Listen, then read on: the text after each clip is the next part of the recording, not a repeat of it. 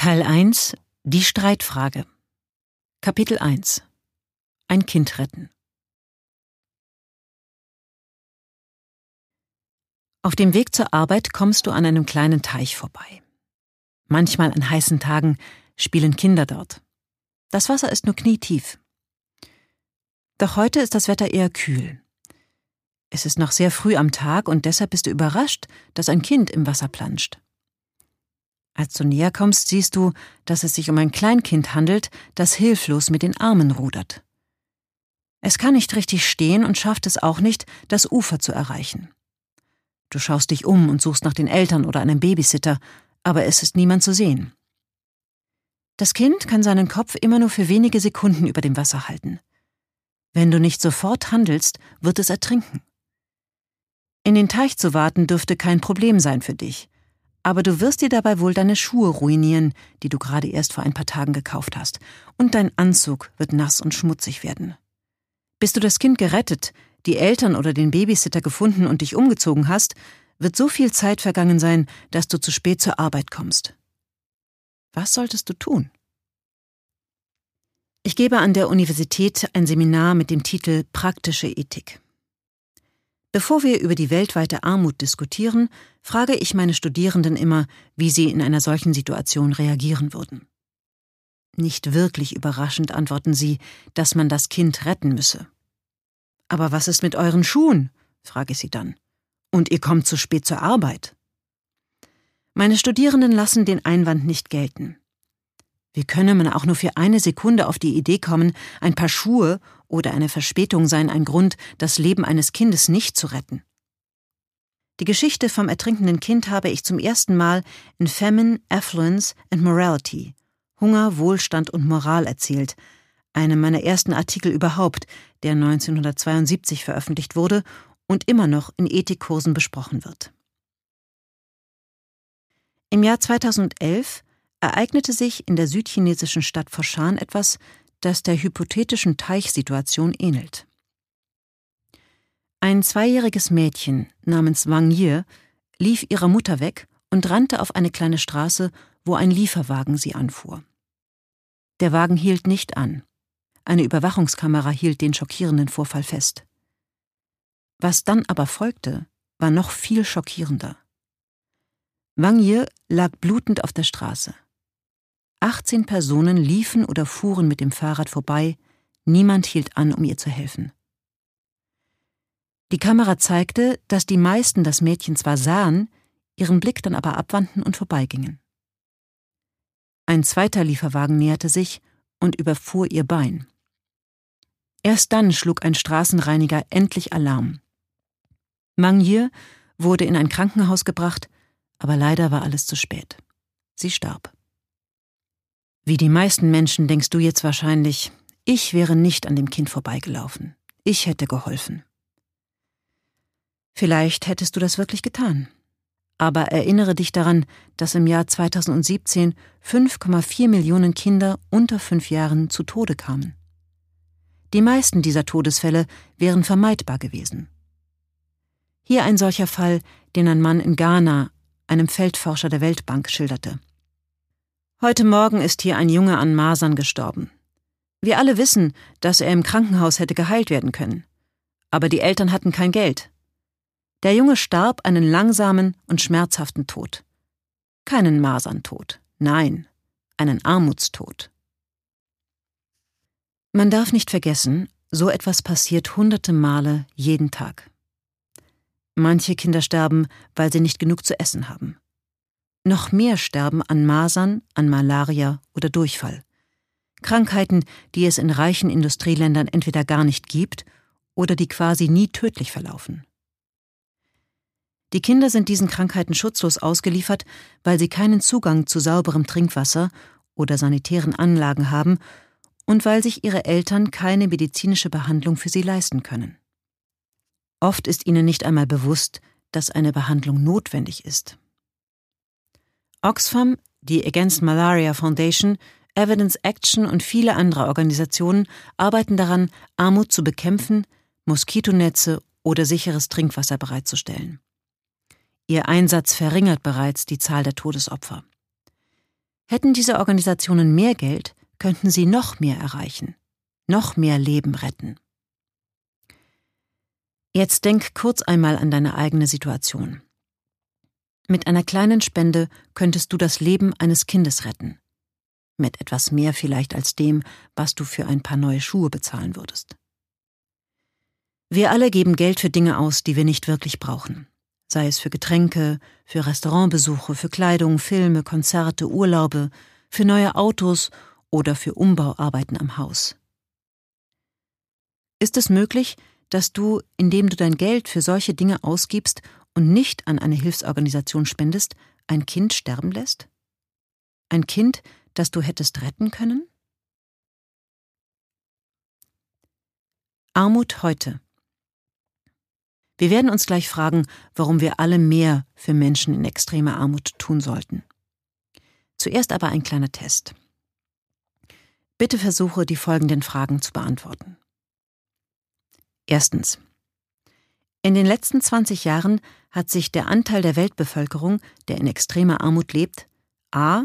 fast verdoppelt, b. nicht verändert, c. beinahe halbiert. Die richtige Antwort lautet C. Beinahe halbiert. Zweitens. Wie viele aller einjährigen Kinder auf der Welt sind heute gegen irgendeine Krankheit geimpft? A 20 Prozent, B 50 Prozent, C 80 Prozent. Die richtige Antwort lautet C 80 Prozent. Drittens. Wo lebt die Mehrheit der Weltbevölkerung? A. In Ländern mit niedrigem Einkommen. B. In Ländern mit mittlerem Einkommen. C. In Ländern mit hohem Einkommen. Die richtige Antwort lautet B. In Ländern mit mittlerem Einkommen. Über die letzten Jahrzehnte haben Hans Rosling, bereits verstorben, und die Gapminder Foundation im Rahmen der Gapminder Misconception Study Tausenden von Menschen in aller Welt diese und ähnliche Fragen gestellt.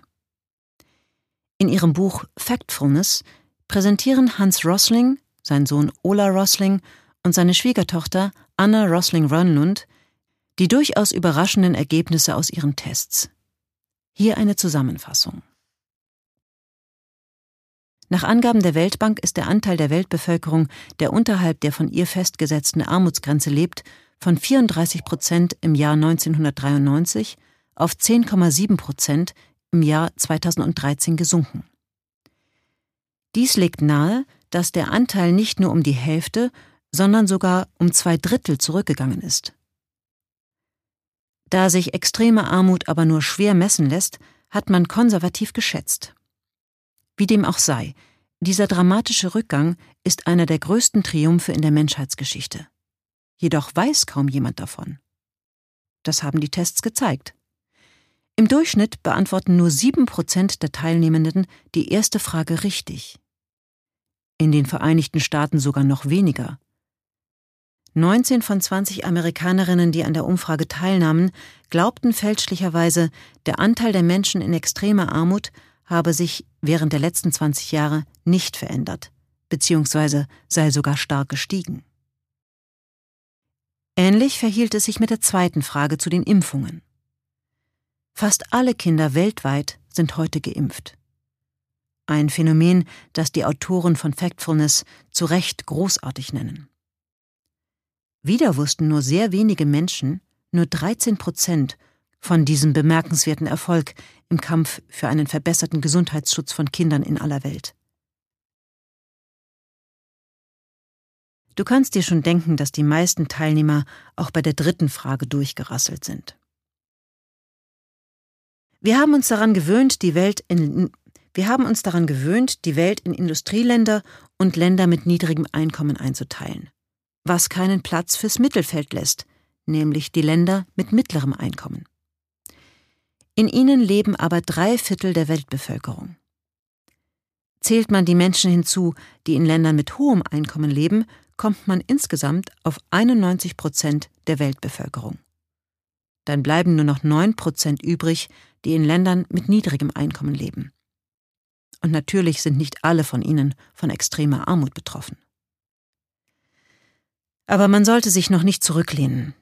In großen Ländern mit mittlerem Einkommen wie Indien und Nigeria ist der Wohlstand sehr ungleich verteilt. Auch hier leben viele Millionen Menschen in extremer Armut. In Kapitel 3 werden wir erfahren, dass viele Menschen auf Spenden an Hilfsorganisationen verzichten, die sich konkret um die Bekämpfung der extremen Armut bemühen. Sie glauben, es handle sich dabei schlicht um eine hoffnungslose Aufgabe. Man mache keine nennenswerten Fortschritte. Es ist daher wichtig, dass mehr Menschen von den immensen Fortschritten in der Armutsbekämpfung erfahren, die sich in den konkreten Antworten auf die obigen Testfragen widerspiegeln. Es ist ebenfalls unumgänglich, dass wir den Menschen, die in extremer Armut leben, zuhören. Dass wir herausfinden, was sie im Alltag erleben und welche Veränderungen sie sich wünschen. Vor ein paar Jahren beauftragte die Weltbank ein Team von Feldforscherinnen damit, Menschen in extremer Armut zu interviewen.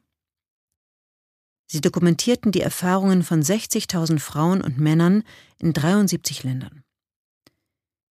Immer wieder, in verschiedenen Sprachen und auf allen Kontinenten, bekamen sie von Menschen, die in Armut leben, zu hören, was Armut für sie bedeutet und wie Armut sie am Fortkommen hindert. A. Nahrungsmittel sind das ganze Jahr über knapp. Oft gibt es nicht mehr als eine Mahlzeit pro Tag. Manchmal muss man sich entscheiden, ob man den Hunger seiner Kinder stillt oder den eigenen. Manchmal geht beides nicht. B. Es ist praktisch unmöglich, Geld zu sparen. Wenn ein Mitglied der Familie krank wird und man Geld für einen Arzt braucht, oder wenn die Ernte ausfällt und es nichts zu essen gibt, muss man beim örtlichen Verleiher einen Kredit aufnehmen. Die Zinsen dafür sind so hoch, dass der Schuldenberg ständig wächst und man möglicherweise nie wieder schuldenfrei wird. C. Man kann es sich einfach nicht leisten, seine Kinder in die Schule zu schicken. Oder man muss sie wegen schlechter Ernte wieder abmelden. D. Die eigene Hütte ist provisorisch. Sie besteht aus Lehm oder Stroh und muss alle paar Jahre erneuert und nach jedem Unwetter wieder aufgebaut werden. E. Es gibt kein sauberes Trinkwasser in der Nähe. Man muss das Wasser aus weit entfernten Quellen holen, und selbst dann macht es einen krank, wenn man es nicht abkochen kann. Extreme Armut bedeutet nicht nur, dass elementare Bedürfnisse nicht befriedigt werden können. Sie geht oft Hand in Hand mit einem entwürdigenden Gefühl der Ohnmacht. Selbst in Ländern, die demokratisch und gut regiert sind, haben Befragte der Weltbankstudie immer wieder Situationen beschrieben, in denen sie Demütigungen widerstandslos hinnehmen mussten. Werden einem die wenigen Habseligkeiten gestohlen und man meldet den Diebstahl der Polizei, ermittelt diese möglicherweise gar nicht erst. Auch vor Vergewaltigung und sexuellem Missbrauch bietet das Gesetz nicht unbedingt Schutz. Außerdem muss man mit der ständigen Scham leben, seine Kinder nicht ausreichend versorgen zu können. Armut ist eine Falle. Man verliert irgendwann die Hoffnung, ihr je zu entkommen, weil selbst harte Arbeit letzten Endes kaum mehr garantiert als das nackte Überleben. Die Weltbank definiert extreme Armut so. Das Einkommen reicht nicht aus, um elementare menschliche Bedürfnisse zu befriedigen. Ausreichend Nahrungsmittel, Wasser und Kleidung, ein Dach über dem Kopf, Zugang zu sanitären Einrichtungen, zu einer Gesundheitsversorgung und zu Bildungseinrichtungen. Zwischen 1990 und 2015 haben sich mehr als eine Milliarde Menschen aus der extremen Armut befreit. Wir können also mit Fug und Recht behaupten, die globale Armutsquote ist heute niedriger als je zuvor. Mit Blick auf die aktuellsten verfügbaren Daten leben aber immer noch 736 Millionen Menschen von weniger als 1,90 Dollar pro Tag. Das ist die von der Weltbank festgesetzte Armutsgrenze. Vielleicht ist dein erster Gedanke, wenn du die Vorstellung von 1,90 Dollar pro Tag als Armutsgrenze vor Augen hast, dass es in vielen Ländern mit niedrigem Einkommen doch möglich sein sollte, vergleichsweise viel damit zu machen, mehr als in reicheren Nationen. Vielleicht bist du selbst schon einmal mit dem Rucksack um die Welt gereist und mit weniger ausgekommen, als du je für möglich gehalten hättest. Du vermutest also, dass dieses Minimum nicht so extrem ist, dass es sich damit mancherorts viel leichter lebt als zum Beispiel in den Vereinigten Staaten, in Deutschland oder in der Schweiz. Denkst du so etwas? Dann solltest du diese Gedanken sofort verabschieden. Die Weltbank hat das Kaufkraftniveau nämlich bereits angepasst. Ihre Berechnungen beziehen sich auf die Anzahl von Menschen, die täglich von einem Gesamtverbrauch an Gütern und Dienstleistungen leben, ob verdient oder selbst hergestellt, der vergleichbar ist mit der Menge an Gütern und Dienstleistungen, die man in den Vereinigten Staaten für 1,90 Dollar kaufen kann. In wohlhabenden Gesellschaften ist Armut relativ. Menschen fühlen sich arm, weil viele der in der Fernsehwerbung angepriesenen Produkte ihr Budget übersteigen aber sie haben immerhin einen Fernseher. Wie zum Beispiel in den Vereinigten Staaten. Hier besitzen 97 Prozent der Menschen, die vom Zensusbüro als arm eingestuft worden sind, einen Farbfernseher. Drei Viertel von ihnen besitzen ein Auto. Ebenso viele verfügen über eine Klimaanlage. Ich nenne diese Zahlen nicht, weil ich bestreiten möchte, dass die Armen in Amerika mit großen Schwierigkeiten zu kämpfen haben aber ihre Probleme bewegen sich, verglichen mit den Lebensbedingungen der Ärmsten dieser Welt, in einer anderen Dimension. Für die 736 Millionen Menschen, die in extremem Elend leben, gilt ein absoluter Armutsstandard, der sich in den elementaren Bedürfnissen bemisst. Diese Menschen werden, zumindest über eine bestimmte Spanne des Jahres, hungrig bleiben. Selbst wenn es ihnen gelingt, den Magen zu füllen, werden sie an Mangelerscheinungen leiden, weil ihnen wichtige Nährstoffe fehlen. Bei Kindern kann eine solche Mangelernährung das Wachstum beeinträchtigen und sogar bleibende Hirnschäden verursachen. Diese Ärmsten der Armen werden kaum in der Lage sein, ihre Kinder in eine Schule zu schicken.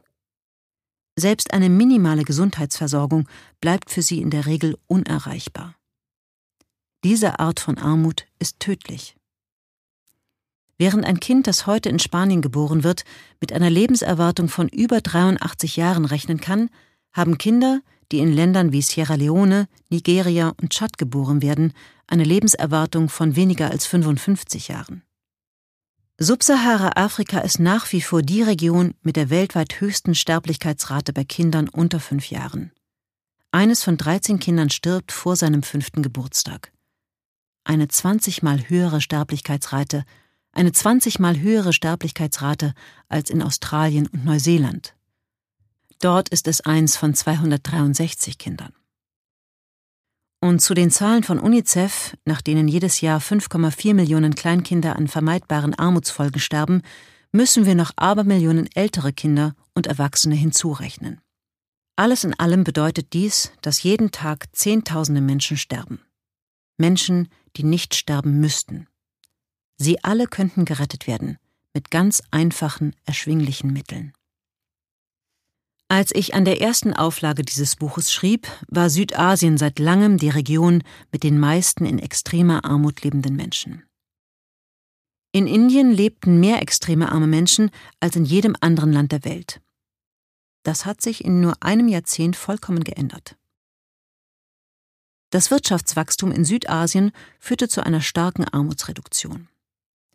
Die Zahl der Menschen, die in Südasien in extremer Armut lebten, ging von einer halben Milliarde im Jahr 1990 auf 216,4 Millionen im Jahr 2015 zurück. Indien war 2015 immer noch das Land mit der größten Anzahl extrem armer Menschen, nämlich 176 Millionen und somit fast ein Viertel der weltweiten Gesamtzahl, aber diese Zahl dürfte weiterhin recht schnell sinken. Einigen Schätzungen zufolge würden 2019 mehr Nigerianer als Inder in extremer Armut leben. Die Asien-Pazifik-Region konnte den dramatischsten Rückgang von Armut verzeichnen. Hier ist die Armutsquote von 60 Prozent im Jahr 1990 auf erstaunliche 2,3 Prozent im Jahr 2015 gesunken. Und das, obwohl in China immer noch fast 10 Millionen Menschen in extremer Armut leben, sowie eine geringere Anzahl in anderen Ländern dieser Region. Der Armutsbericht 2018 der Weltbank enthält eine gute und eine schlechte Nachricht. Die gute Nachricht? In den 25 Jahren zwischen 1990 und 2015 ist der Anteil der extremen Armen weltweit um durchschnittlich einen Prozentpunkt pro Jahr gesunken, von fast 36 Prozent auf 10 Prozent. Die schlechte Nachricht, dieser Trend hat sich verlangsamt. Zwischen 2013 und 2015 ist die Quote insgesamt nur um einen Prozentpunkt gesunken. Das liegt daran, dass die Armutsbekämpfung in Subsahara-Afrika, der Region, in der weltweit die meisten extrem armen Menschen leben, langsamer voranschreitet als in Asien. Subsahara-Afrika ist auch die Region mit dem höchsten Armutsanteil. Etwa vier von zehn Menschen sind betroffen. Die Weltbank berichtet, dass extreme Armut zunehmend zu einem subsahara-afrikanischen Problem wird und stellt fest, dass von den 28 ärmsten Ländern der Welt 27 in Subsahara-Afrika liegen. Alle mit Armutsraten von über 30 Prozent. Die Brookings Institution, ein amerikanisches Forschungsinstitut, fügt hinzu, bis 2023 wird der Anteil Afrikas auf über 80 Prozent ansteigen, von 60 Prozent im Jahr 2016. Damit bis 2030 die extreme Armut in Afrika beendet werden kann, müsste von jetzt an mehr als ein Mensch pro Sekunde langfristig dem Elend entkommen. Stattdessen werden in Afrika immer mehr Menschen extrem arm. Wohlstand heute. Im September 2018 gehörte zum ersten Mal in der Menschheitsgeschichte mehr als die Hälfte aller lebenden Menschen zur Mittelschicht oder sogar zu einer höheren.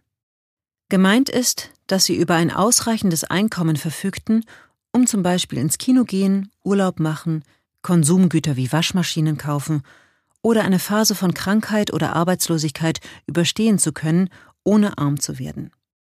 Heute leben also etwa 3,8 Milliarden Menschen in einem Wohlstand, der früher nur Monarchen und dem Hochadel vergönnt war. Als Sonnenkönig konnte es sich Ludwig XIV. leisten, Versailles zu bauen den prächtigsten Palast, den Europa je gesehen hatte. Trotzdem war es ihm nicht möglich, seine Gemächer im Sommer so kühl zu halten, wie es Menschen in Industrieländern heute zu Hause problemlos können. Seine Gärten waren trotz ihrer Fülle nicht dazu in der Lage, ihm dieselbe Vielfalt an Früchten und Gemüse zu liefern, die wir das ganze Jahr über im Supermarkt zur Verfügung haben. Wenn Ludwig XIV. Zahnschmerzen bekam oder krank wurde, standen seinen Ärzten nur Methoden zur Verfügung, die uns heute Angst und Schrecken einjagen. Es geht uns heute nicht nur besser als dem Sonnenkönig vor Jahrhunderten, wir genießen auch einen höheren Lebensstandard als unsere Urgroßeltern, schon allein deshalb, weil wir mit einer 30 Jahre höheren Lebenserwartung rechnen dürfen. Noch bis vor einem Jahrhundert starb eins von zehn Kindern bereits im Säuglingsalter. In den meisten Industriestaaten liegt die Zahl heute bei weniger als einem von 200 Kindern. Ein weiterer wichtiger Indikator unseres Wohlstands ist die bescheidene Zahl an Stunden, die wir arbeiten müssen, um unseren Grundbedarf zu erwirtschaften. Amerikanerinnen geben heute im Schnitt nur 6,4 Prozent ihres Einkommens für Lebensmittel aus. Wenn ein US-Bürger also 40 Stunden pro Woche arbeitet, benötigt er gerade einmal zwei Stunden, um sich für die ganze Woche mit Nahrung zu versorgen. Er kann den Großteil seines Einkommens für Konsumgüter, für Freizeitaktivitäten und für seinen Urlaub ausgeben. Und dann gibt es noch die Superreichen, die ihr Geld für palastartige Häuser, für lächerlich große luxuriöse Boote und für Privatflugzeuge ausgeben. Laut Forbes gab es 2019 weltweit 2153 Milliardäre. Fast doppelt so viele wie vor zehn Jahren. Sie werden immer reicher und vergrößern mehr und mehr die Kluft zwischen sich und einfachen Arbeitnehmerinnen. Für genau solche Kunden hat Boeing Business Jets im Dezember 2018 die BBJ 777X auf den Markt gebracht. Ein neues Boeing Business Jet Modell, das auf der Boeing 777 basiert und das ohne Zwischenstopp die halbe Welt und mehr umfliegen kann. Der Preis dafür 450 Millionen Dollar für ein grünes Flugzeug und nein, das bedeutet nicht, dass von ihm keine CO2-Emissionen ausgehen.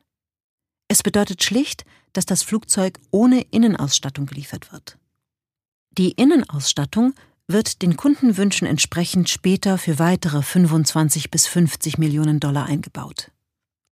Im kommerziellen Betrieb bietet dieses Flugzeug 365 Passagieren Platz. Die Privatversion befördert um die 35 Passagiere. Vom Preis einmal ganz abgesehen, ist der Besitz solch eines überdimensionalen, nur wenige Menschen befördernden Flugzeugs ein sicherer Weg, einen ganz individuellen, gut sichtbaren Beitrag zur Erderwärmung zu leisten. Wenn es aber nur um die Verschwendung von Geld und Ressourcen geht, ist eine Luxusjacht tatsächlich nicht zu übertreffen.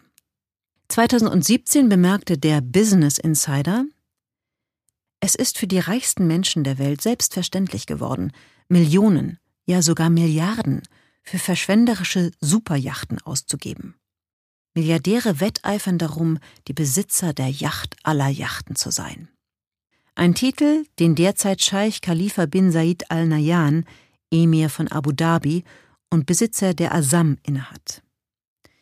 Mit einer Länge von 180 Metern hat die Asam die bisher größte Yacht Eclipse des russischen Milliardärs Roman Abramowitsch geschlagen.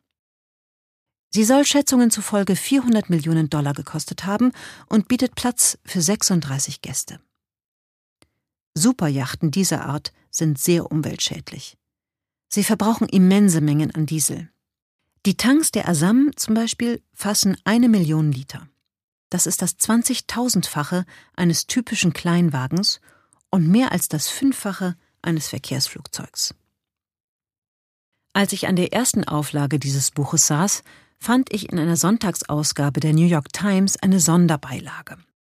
Ein 68 Seiten starkes Hochglanzmagazin, das nur aus Anzeigen für Rolex, Patek Philippe, Breitling und andere Luxusmarken bestand. Es wurden keine Preise angegeben, aber eine Lobeshymne über die Wiederbelebung des mechanischen Chronometers gab immerhin einen Hinweis auf die Uhren am unteren Ende der Preisskala.